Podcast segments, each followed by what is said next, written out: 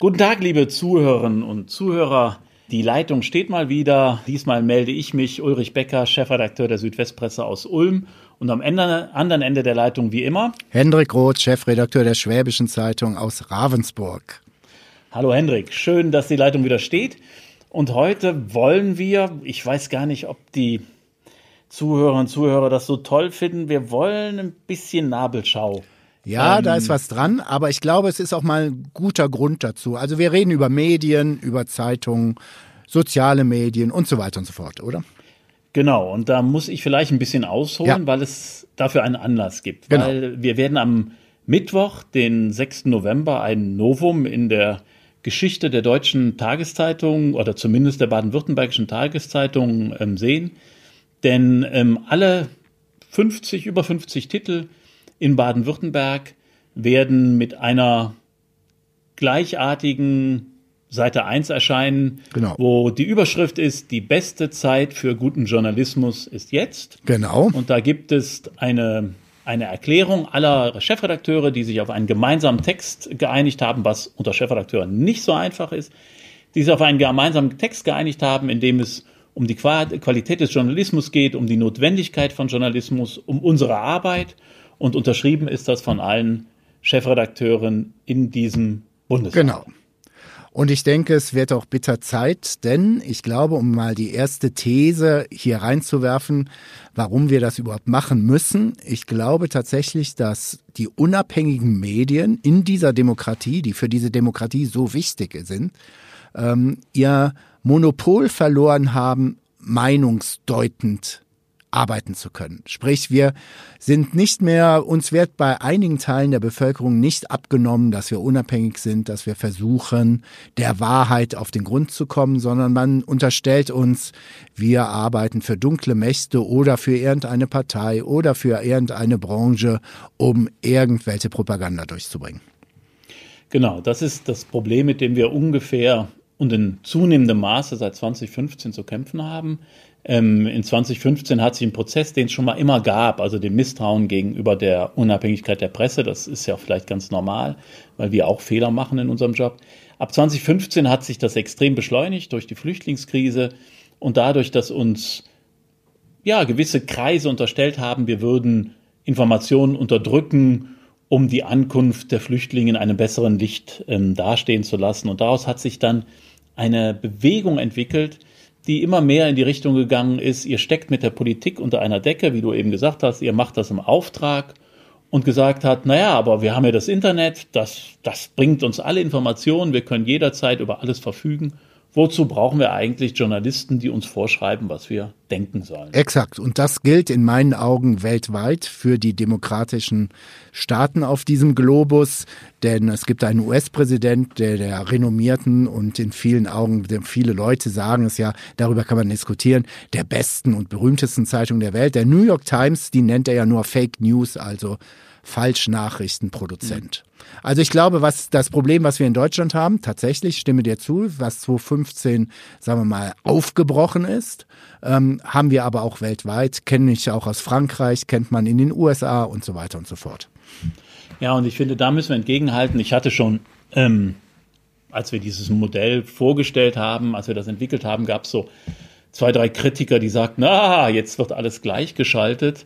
Ähm, übrigens auch äh, ein schlauer J Journalist darunter, der mich dann, das mal andersrum die Rolle, der mich dazu befragte. Okay. Und ich habe gesagt, natürlich, es ist keine Gleichschaltung, darum geht's gar nicht, nicht begriffen, was das Ziel ist, sondern wir haben uns zusammengetan, weil wir gesagt haben, wir wollen nicht gleichgeschaltet eine Seite 1 machen, sondern wir wollen unser Genre, unseren Beruf, das, was wir tun, das, was im Grundgesetz im Übrigen verankert ist, im Paragraph 5 des Grundgesetzes, die Meinungsfreiheit, die Pressefreiheit. Wir wollen einfach den Menschen nochmal näher bringen, welchen Wert das darstellt, welchen Wert das in der Demokratie darstellt, welcher Wert das überhaupt auch gemessen an anderen Ländern oder Diktaturen, wo sowas nicht selbstverständlich ist, dass es Verlage gibt, die Journalisten beschäftigen, die die so bezahlen, dass sie, dass sie jetzt nicht ähm, jedem Verstechungsversuch direkt nachgeben müssen, sondern dass die unabhängig arbeiten, dass die ihre Meinung sagen dürfen gegenüber der Polizei, gegenüber der Regierung, gegenüber der Wirtschaft, ohne dass sie Repressalien ausgesetzt sind. Das ist ein Gut, das überhaupt nicht hoch genug eingeschätzt werden kann, das dazu führt, dass wir unsere Demokratie wirklich leben können. Und es ist ein Gut, um das andere Men Menschen in Südamerika zum Beispiel im Moment äh, kämpfen, weil deren Stimme unterdrückt wird. Die können sich nicht frei äußern, weil die Medien gleichgeschaltet sind, weil die Regierung die Medien kontrolliert, weil große Wirtschaftskartelle die Medien kontrollieren. All das gibt es in Deutschland nicht. Und ich glaube, vielleicht vergisst das mancher, dass das nicht selbstverständlich ist. Als alter Südamerika-Korrespondent muss ich dir im Detail widersprechen. Es gibt da schon noch eine freie Presse, aber, aber sie haben Ländern, nicht in allen, aber es gibt sie grundsätzlich. Sie sind auch sehr stark, aber sie sind auch massiv unter Druck. Und anders als hier äh, gibt es eine erhebliche Zahl von Toten in Lateinamerika. In Mexiko führt die Spitze an mit getöteten Journalisten. Und das macht eigentlich die Sache ähm, so problematisch. Insgesamt glaube ich, deshalb können wir mal direkt in Medias Res gehen. Ich glaube, das hat natürlich sehr viel damit zu tun mit den sozialen Medien, mit den Möglichkeiten, sich einfach frei zu allem zu äußern. Und ähm, man kann sich in den sozialen Medien seine eigene Wahrheit sofort ergoogeln. Und äh, dann wird es teilweise schwer, schwer, wenn man sagt, nein, es ist aber ein bisschen komplizierter. Will sagen, ich glaube, der professionelle Journalismus, der ganz, ganz wichtig ist für die Demokratie, äh, steht äh, unter Feuer von all den Populisten, egal welcher politischen Couleur, die dann mit ihren Wahrheiten versuchen, ihre eigenen Anhänger zu beruhigen oder zu motivieren. Ja, man sieht ja, wenn das ähm, oder wie das sich dann ähm, manifestiert in einem Land wie der Türkei, ja. wo Präsident Erdogan Journalisten einsperren lässt, die dann gegen die AKP äh, opponieren oder die eine kritische Meinung haben und auch ähm, Redaktionen durchsuchen hat lassen, ähm, versucht hat, äh, Berichterstattung zu unterdrücken und große Medien ja inzwischen fast komplett in Staatshand sind oder aber in Konzernen äh, ähm, oder zu Konzernen gehören, die also gegenüber der Staatsmacht sehr freundlich gesinnt sind. Da kann man das sehr genau betrachten, was manche, die auch in unserem Land äh, Politik machen, ähm, gerne hätten, wie mit Journalisten umgegangen wird. Und ähm, da muss ich wieder leider auf meine Freunde der AfD kommen ähm, jemand wie Bernd Höcke oder auch äh, bekannt als Björn. Genau. Sagt ja unverhohlen, auch ähm, im, im Interview mit dem ZDF zum Beispiel, dass er abgebrochen hat, weil ihm die Fragen nicht genehm waren, sagt unverhohlen, ähm, ich könnte ja ein mächtiger, interessanter Politiker werden, überlegen Sie sich genau, was Sie tun. Implizit in dieser Drohung steckt ja, wenn ich mal ähm, politische Macht hätte oder wenn ich in die Nähe der politischen Macht komme, werde ich die Presse oder dich, Journalist, der jetzt nicht so gearbeitet hat, wie ich mir das vorgestellt habe, ähm, werde ich deine Meinung unterdrücken und werde versuchen, äh, darauf Einfluss zu nehmen. Und das ist genau das, was wir in dieser Aktion versuchen darzustellen, zu sagen, das ist bei uns, bei denen, die sich professionell damit beschäftigen, ganz einfach ausgeschlossen. Wir versuchen unabhängig der Wahrheit verpflichtet zu berichten, dass wir damit auch gelegentlich übers Ziel hinausschießen, dass wir auch Fehler machen in der Recherche, dass wir da vielleicht auch mancher Leser dann ärgert, dass genau das Thema, was er für wichtig hält, nicht in der Größe erschienen ist, wie er sich das gewünscht hätte.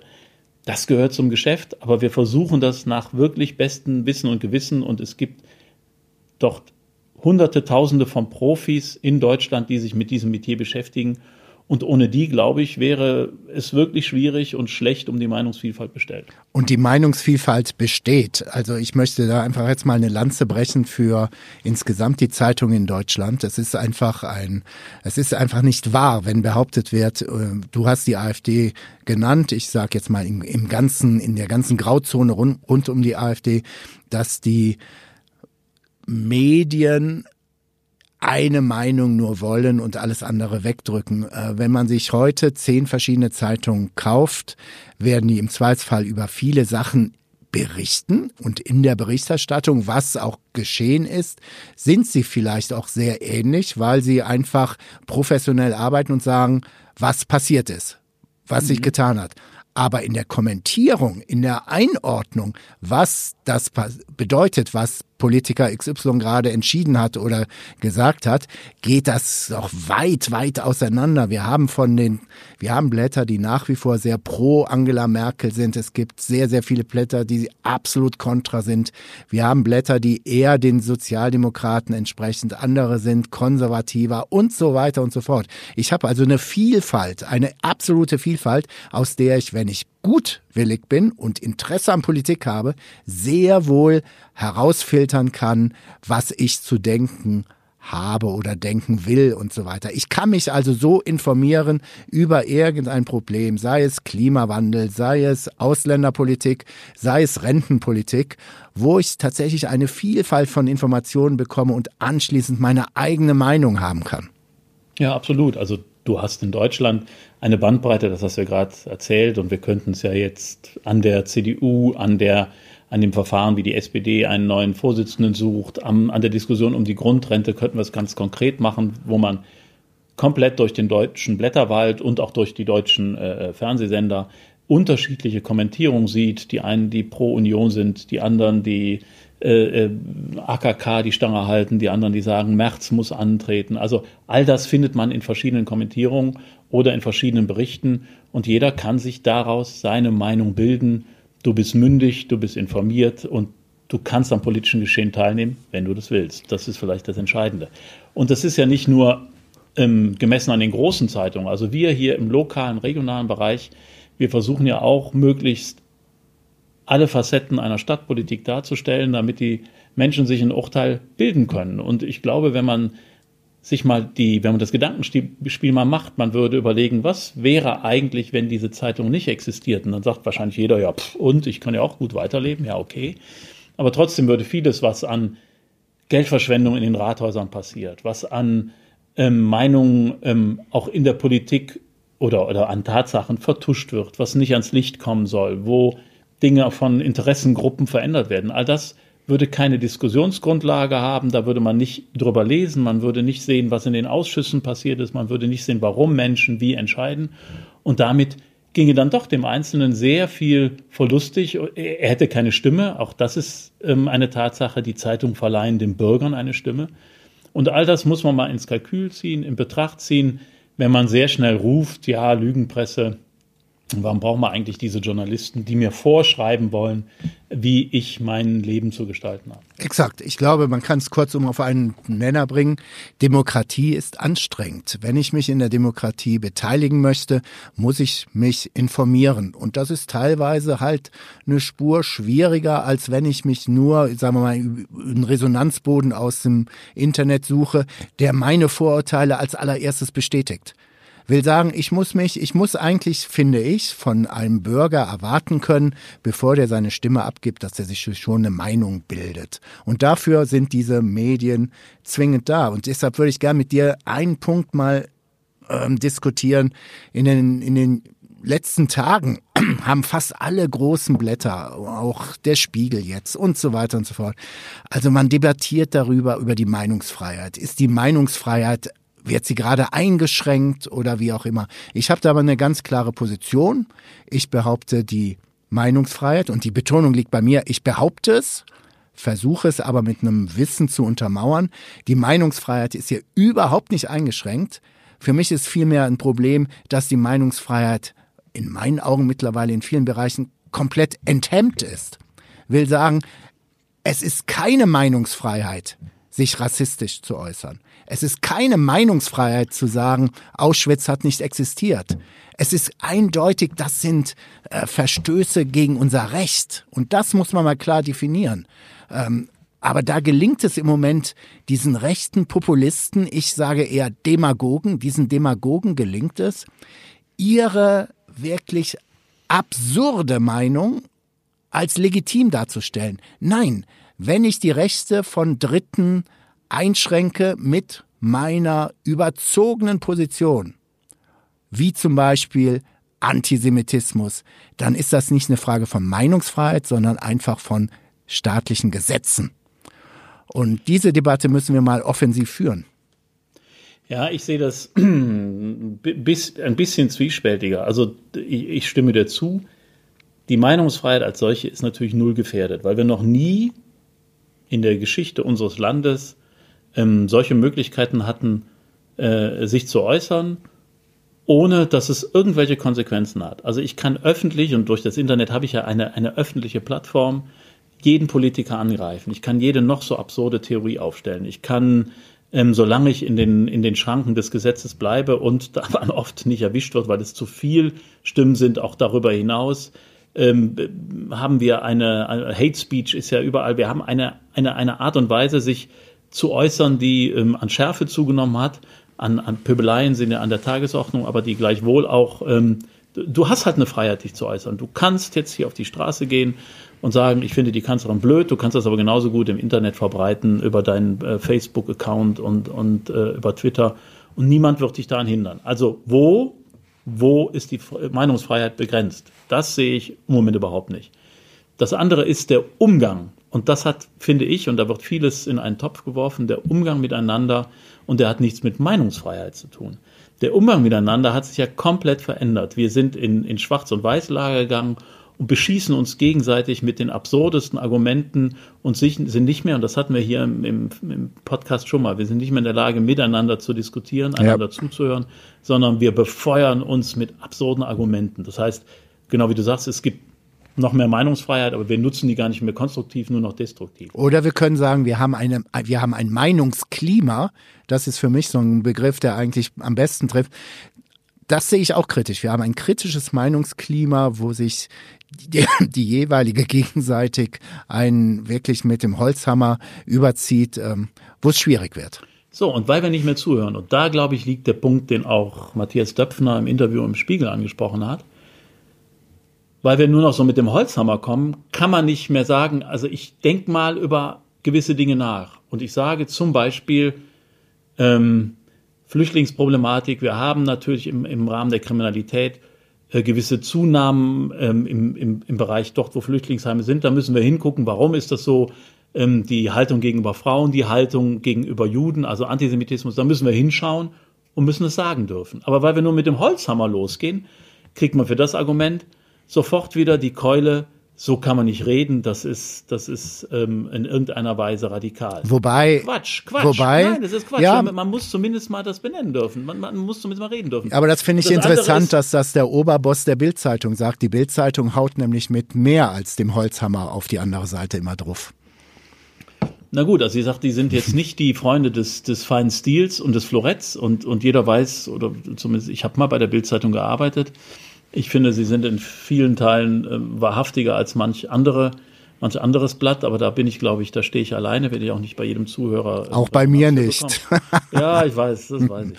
Ja. Ähm, aber was ich das, das, das Entscheidende finde an der Debatte, also die ist natürlich auch bei Döpfner vielleicht auch ein bisschen, ja, also die Bildzeitung ist da, bekleckert sich da nicht nur mit Ruhm, das ist richtig. Aber was ich sagen wollte ist, es geht ja auch in anderen Fällen so weiter. Wenn wir, wenn wir in einer, in einer Diskussion im, im Bereich der Ökologie sagen, okay, wir erreichen unsere CO2-Ziele nicht. Wir sehen gleichzeitig, dass wir nicht in der Lage sind, als Deutschland die Energiewende weiter voranzutreiben oder in der Geschwindigkeit, in der wir das bräuchten, müssen wir darüber nachdenken, ob AKWs länger am Netz bleiben, weil wir sonst keine Versorgungssicherheit haben und keine CO2-Reduzierung.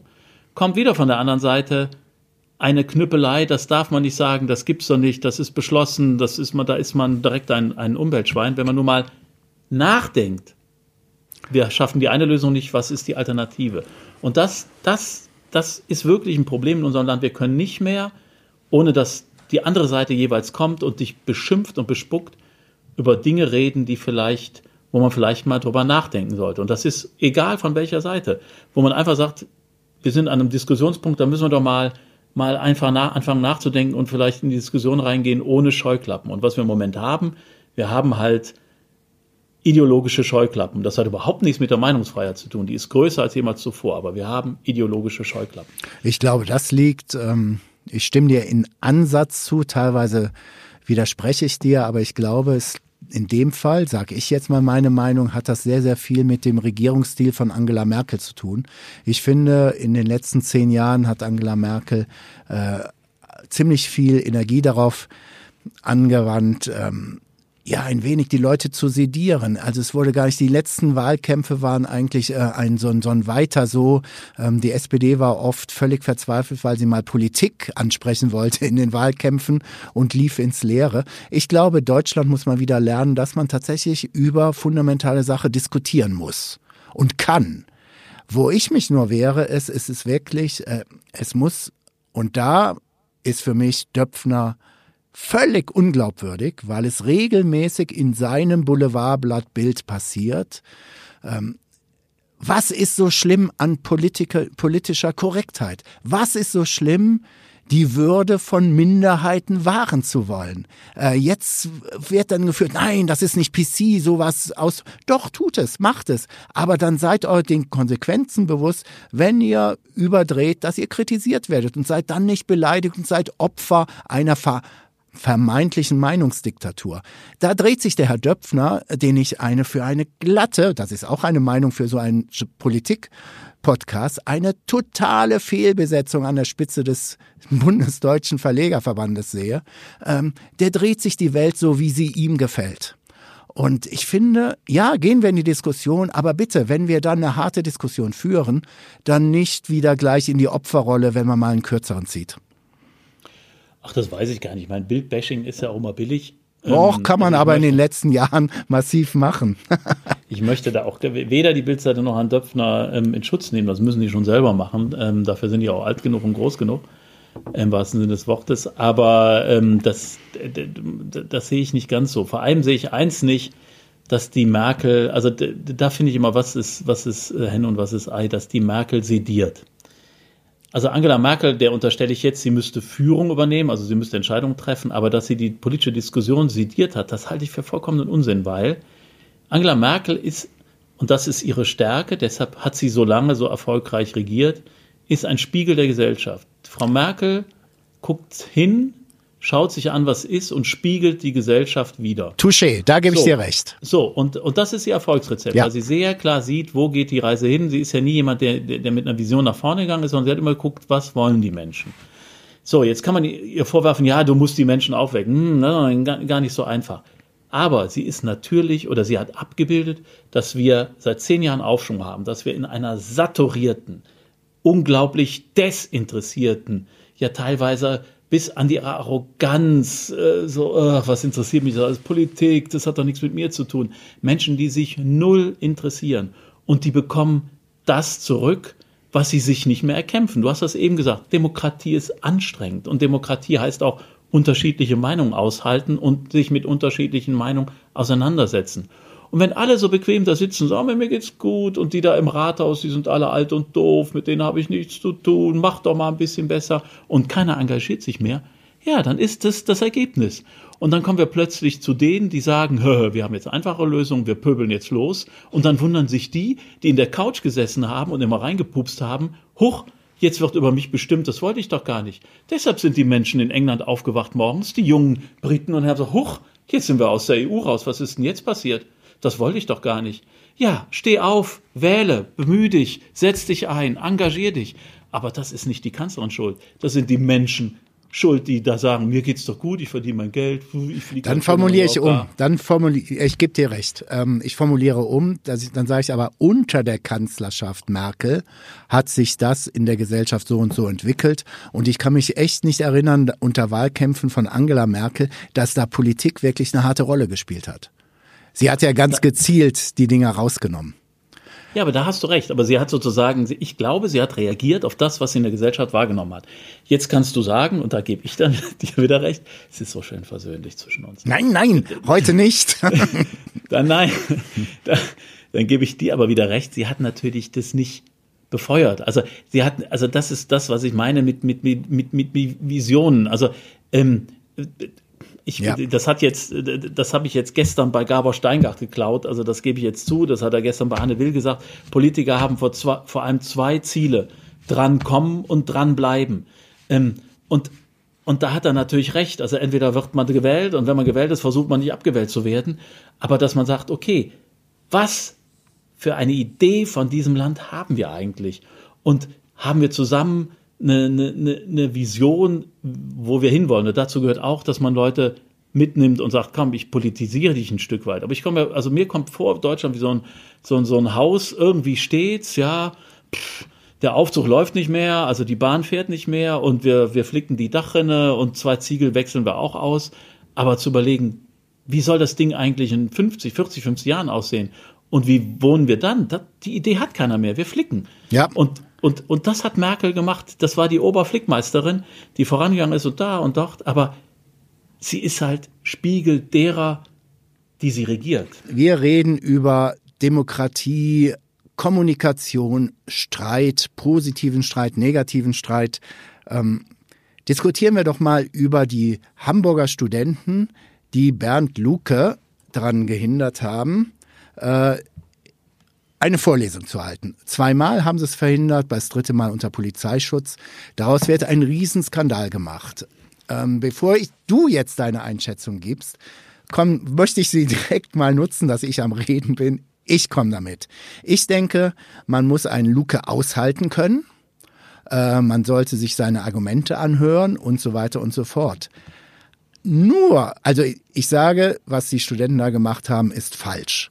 Auf der anderen Seite sage ich, Herr Luke, Jetzt haben Sie sich mal nicht so und stellen sich nicht mal als Opfer dar. Sie haben eine Partei gegründet. Sie haben Pandoras Büchse geöffnet. Diese Partei hat sich radikalisiert, ist in meinen Augen weiten Teilen rechtsradikal. Und dann wundern Sie sich, dass Sie Protest bekommen von jungen Menschen, die akademisch arbeiten und sagen, ey, wir wollen nicht, dass Luke hier redet. Wie gesagt, von den Studenten falsch, aber auch finde ich von Luke und seinen Anhängern einfach dreist zu sagen, wieso, ich habe doch auch und so weiter und so fort. Nee, Luke, du musst auch mal Konsequenzen aus deinem Handeln ertragen und das Handeln heißt, du bist der AfD-Gründer. Du bist, hast dich ja. jetzt vom Acker gemacht, weil du selber gemerkt hast, das sind mittlerweile Radikalinskis, aber das Leben geht nicht so einfach so weiter. Es hat gerade mal geregnet, jetzt stelle ich mich wieder in die Sonne. Naja, aber das ist ja, also ich meine, es ist ja schön, dass du so das, das Junge und Wilde der Studenten noch nachvollziehen kannst in deinem Alter, das ist prima. Ja.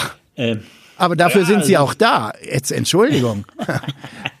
aber, aber es ist ja eigentlich Quatsch. Also ich finde gerade, weil Luca AfD-Gründer ist und gerade weil die AfD bei Demonstrationen Gegner niederschreit, weil sie ähm, wirklich alles versucht, politische Gegner aus ihren äh, Parteitagen rauszuhalten. Gerade weil sie genau so handelt, muss der Rechtsstaat, müssen wir als Demokratie, müssen wir diese Stärke haben, sagen, so, wenn der Luke da in Hamburg redet, dann redet er in Hamburg. Ja.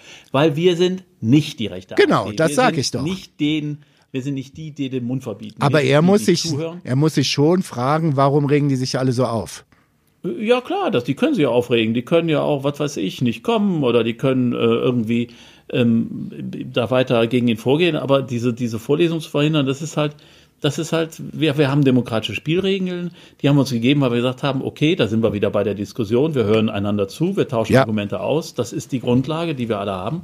Und wenn da einer ausschert, ja, soll er doch. Wir bleiben bei unseren Regeln. Wir ja, bleiben bei unseren da bin ich komplett bei dir. Mein Plädoyer ist einfach nur an beide Seiten. Redet dann miteinander, aber macht euch nicht wieder großartig als Opfer. Das hat dem Herrn Luke ja super gefallen. Der Herr Luke war über, hat ein Desaster hinterlassen. Er hat sein ganzes Manage, sein ganzes Politmanagement war katastrophal. Er war überhaupt nicht mehr in der Presse, in den Medien bei uns. Und jetzt schafft er es. Natürlich hat er sich dr innerlich drüber gefreut, dass er jetzt auf einmal wieder David gegen Goliath spielen kann. Ja gut, also ich meine, das, das ist ein Kollateralschaden. Luke ist plötzlich wieder in den Schlagzeilen und den gab es überhaupt nicht mehr, den Mann, weil er überhaupt nicht mehr benötigt wurde. Weil, wie du schon sagst, er hat eine, eine Partei gegründet, die sich radikalisiert hat und ansonsten war der Mann weg vom Fenster.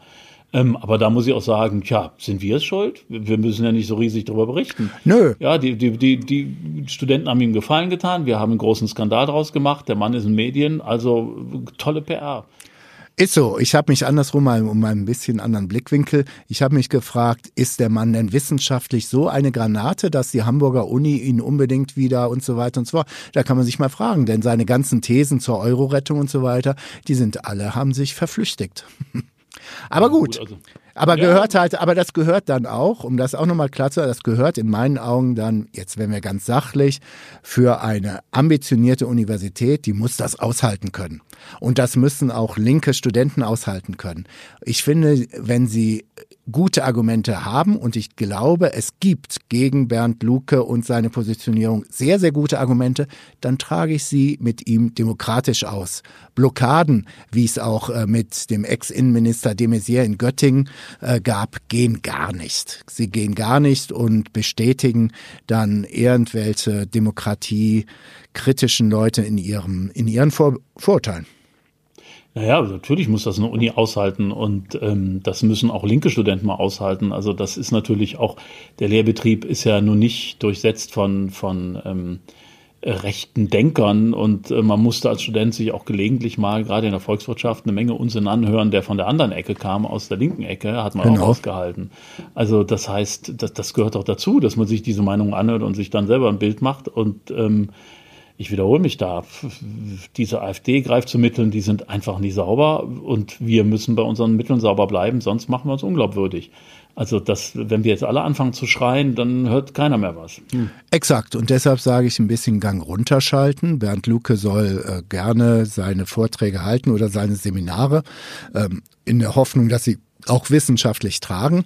Ähm, und auch die Proteste sollten mal ein bisschen runtergehen. Es ist, ja, aber ich erinnere, du hast eben spöttisch gesagt, dass ich noch ein Feeling für Studenten habe. Ja, aber ich meine, es gab die alten 68er. In meinen Augen gab es sie zu Recht, auch wenn es Christian Lindner nicht einsehen mag. Und manche FDP-Leute sagen, die 68er sind der Quell allen Übels.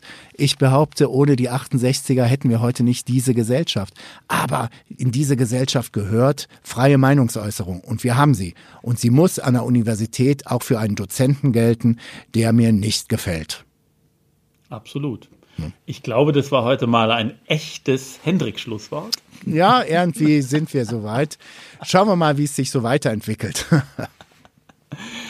Alles klar, dann hören wir uns in der kommenden Woche. Genau, dann wünsche ich eine schöne Woche und mal schauen, wie die zumindest Baden-Württemberg auf diese gemeinsame Aktion von allen Regionalzeitungen reagiert. Wir werden sehen. Alles klar, bis nächste Woche. Bis Tschüss. dann. Ciao, ciao.